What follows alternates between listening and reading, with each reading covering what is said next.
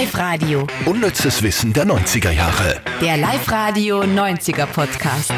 Mit Silly Riegler und Andy Hohenwarter. Und ihr werdet es nicht glauben, aber gleich jetzt in den ersten Sekunden von unserem Podcast lernen wir etwas von Heidi Klum.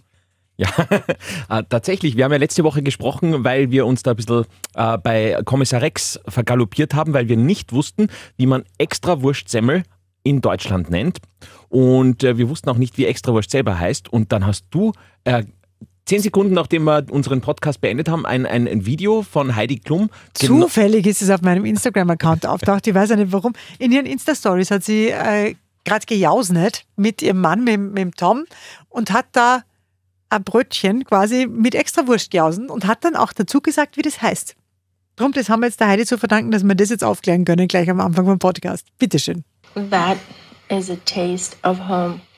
Brötchen mit Mohn und, Thomas ist das Weiße, Sesam, ein bisschen Butter und Fleischwurst. Lecker. Fleischwurst.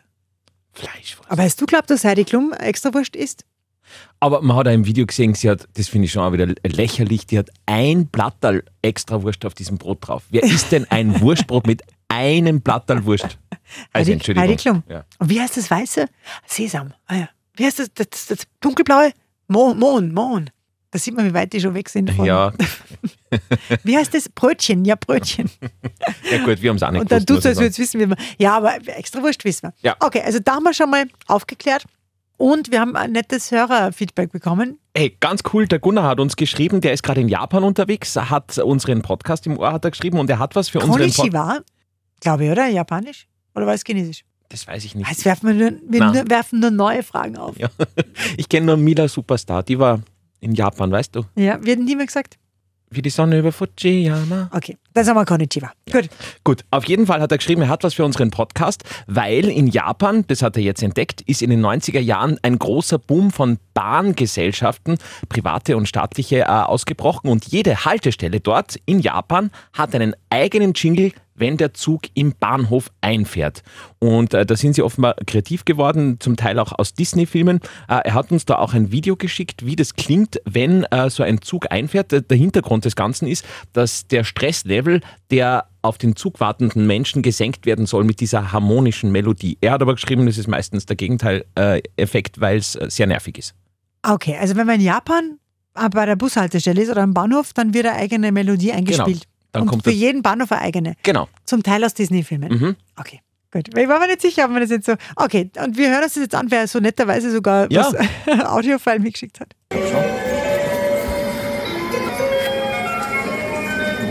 Mhm. Ich finde das ja schon wieder nett.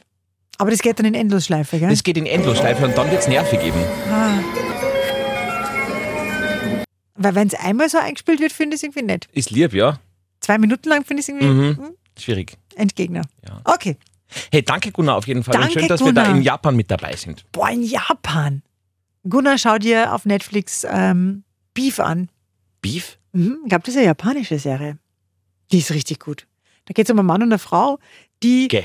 die also er parkt gerade aus und sie nimmt dann die Vorfahrt oder irgendwie so und so kommen sie ins Streiten und eigentlich ein harmloser Vorfall auf den Straßen, den man immer wieder hat. Aber zwischen den beiden entwickelt sich dann wirklich ein Streit auf, also auf, auf Leben und Tod dann letztendlich sogar. Ist Echt? ganz krass, aber richtig gut, richtig gut.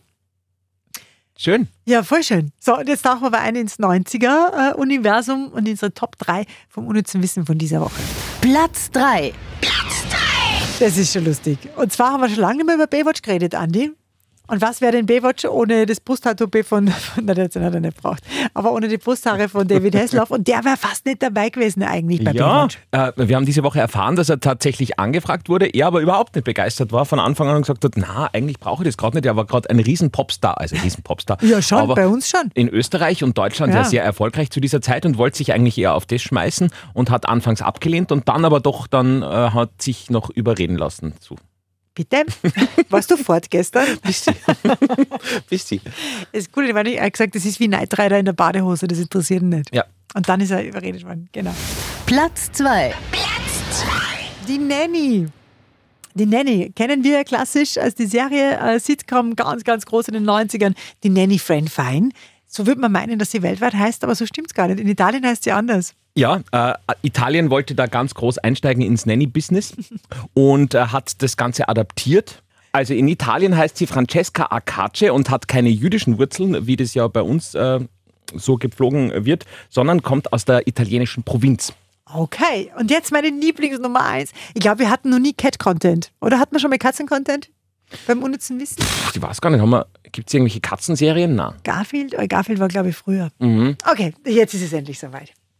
Und zwar hat es in den 90ern in Alaska eine Stadt gegeben mit einer Katze als Bürgermeister.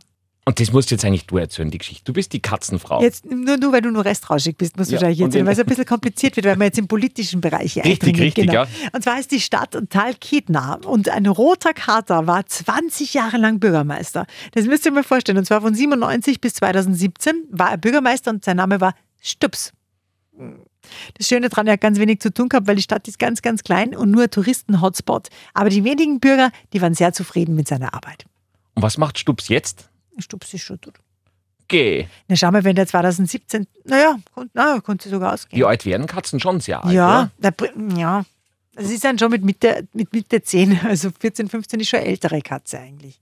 Wirklich? Dann sind aber deine, du hast ja zwei Katzen und die sind Die dann sind ja schon alt, oder? Naja, die werden jetzt 13, na, ja, 13 heuer, im August, 4. August, äh, werden es 13 und sind schon ob, ob, ein bisschen Opa, Oma. Also, aber äh, Wohnungskatzen können auch 24, 25 werden. Also Ah, so ist okay. nicht. Okay. So ist nicht. Aber sie werden, ich glaube, in Menschenjahren wahrscheinlich schon um die 70, schätze ich mal. Okay. Also Stups ist schon im Himmel. Ich schätze. Ich will so gar nicht googeln, weil will mir die Illu- Illusion Ja, nehmen. Dass sie Stups ist einfach in Katzenpension. Genau. Ja. Okay, jetzt sind wir beim äh, Werbungsraten der 90er, wo ich dir gleich einen Werbeschnipsel vorspiele. Und das Coole ist eben jetzt wirklich die letzte halbe Stunde, weil vor einer halben Stunde habe ich das aufgenommen, haben wir so zusammenreißen müssen, weil dieses Ding, das ist so ein Ohrwurm und ich habe das ständig, was denn, einmal ist uns ja schon passiert, dass ich Ja, dann ja, einfach ja. gesungen habe und jetzt soll ich wirklich konzentrieren müssen. Ah, okay, ich kann jetzt die ganze, ähm, es sind nicht die ersten Sekunden, sondern es sind zwei Teile rausgeschnitten aus der Werbung. Mhm. Es ist nämlich was Gesungenes dabei, drum auch der Ohrwurm. Und die ganze Werbung aus den 90ern, Fernsehwerbung, dauert eine Minute.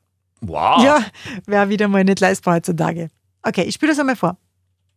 und wir geben dir, was dich erfolgreich macht.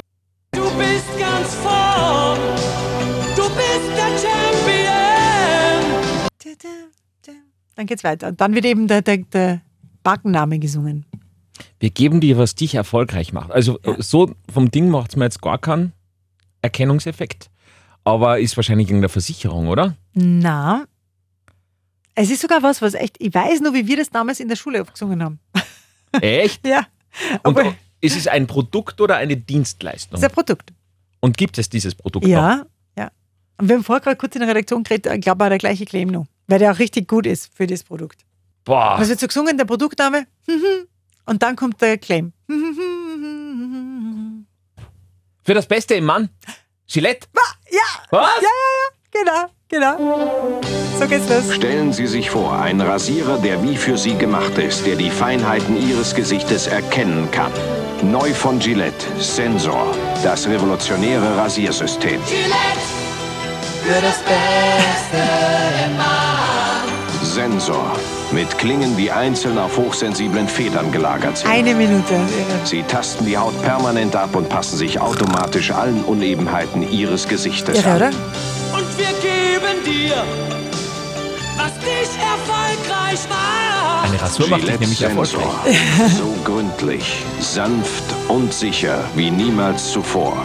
Für den Mann die beste Rasur von Gillette. Du bist ganz vorn, du bist der Champion. Und jetzt? Gillette, für das Beste im Mann. Der neue Gillette Sensor. Für das Beste. Aber der Song war schon geil. Ah, ist gut, ein guter Claim. Ja. Und damals, also, ich glaube, da war drei Tage Bad war ja noch nicht in den 90ern, ne? Da war ja nur das Beste wirklich, wenn du. Ah, dass man, Oder so Ziegenbärtchen und diese nicht. Sachen. Vielleicht Ende der 90er, oder? Müssen wir mal schauen. dass es andere ähm, Barttrends gab in den 90ern, nämlich gar keinen Bart. Ja, ich glaube. Ja, stimmt schon, der Schnauzer war in den 80ern, ne? Ja, Und dann waren wir in den 90ern glatt. ich glaube schon. Ich stelle mir jetzt auch sehr super sympathisch vor, wenn du jetzt nach Hause gehst, der Donau entlang spazierst und immer singst, während andere Menschen vorbeigehen, für das Beste im Mann. Gillette für das Bär. Aber wirklich, wenn es das einmal drin ist, also Mhm. wie, ja, ihr werdet es merken, wenn jetzt der Podcast dann aus ist und ihr durch die Wohnung lauft oder Ah, vielleicht habt ihr auch so einen Ohrwurm für uns, dann freuen wir uns sehr, sehr gerne auf input podcast.liveradio.at. Gillette für das beste Mann. Super. Haben wir noch was? Nein, Na. Sag mal, wo warst denn gestern? Warte, Ähm. du schnell auf Pause. Unnützes Wissen der 90er Jahre. Der Live-Radio 90er Podcast. Ah, mamma mia.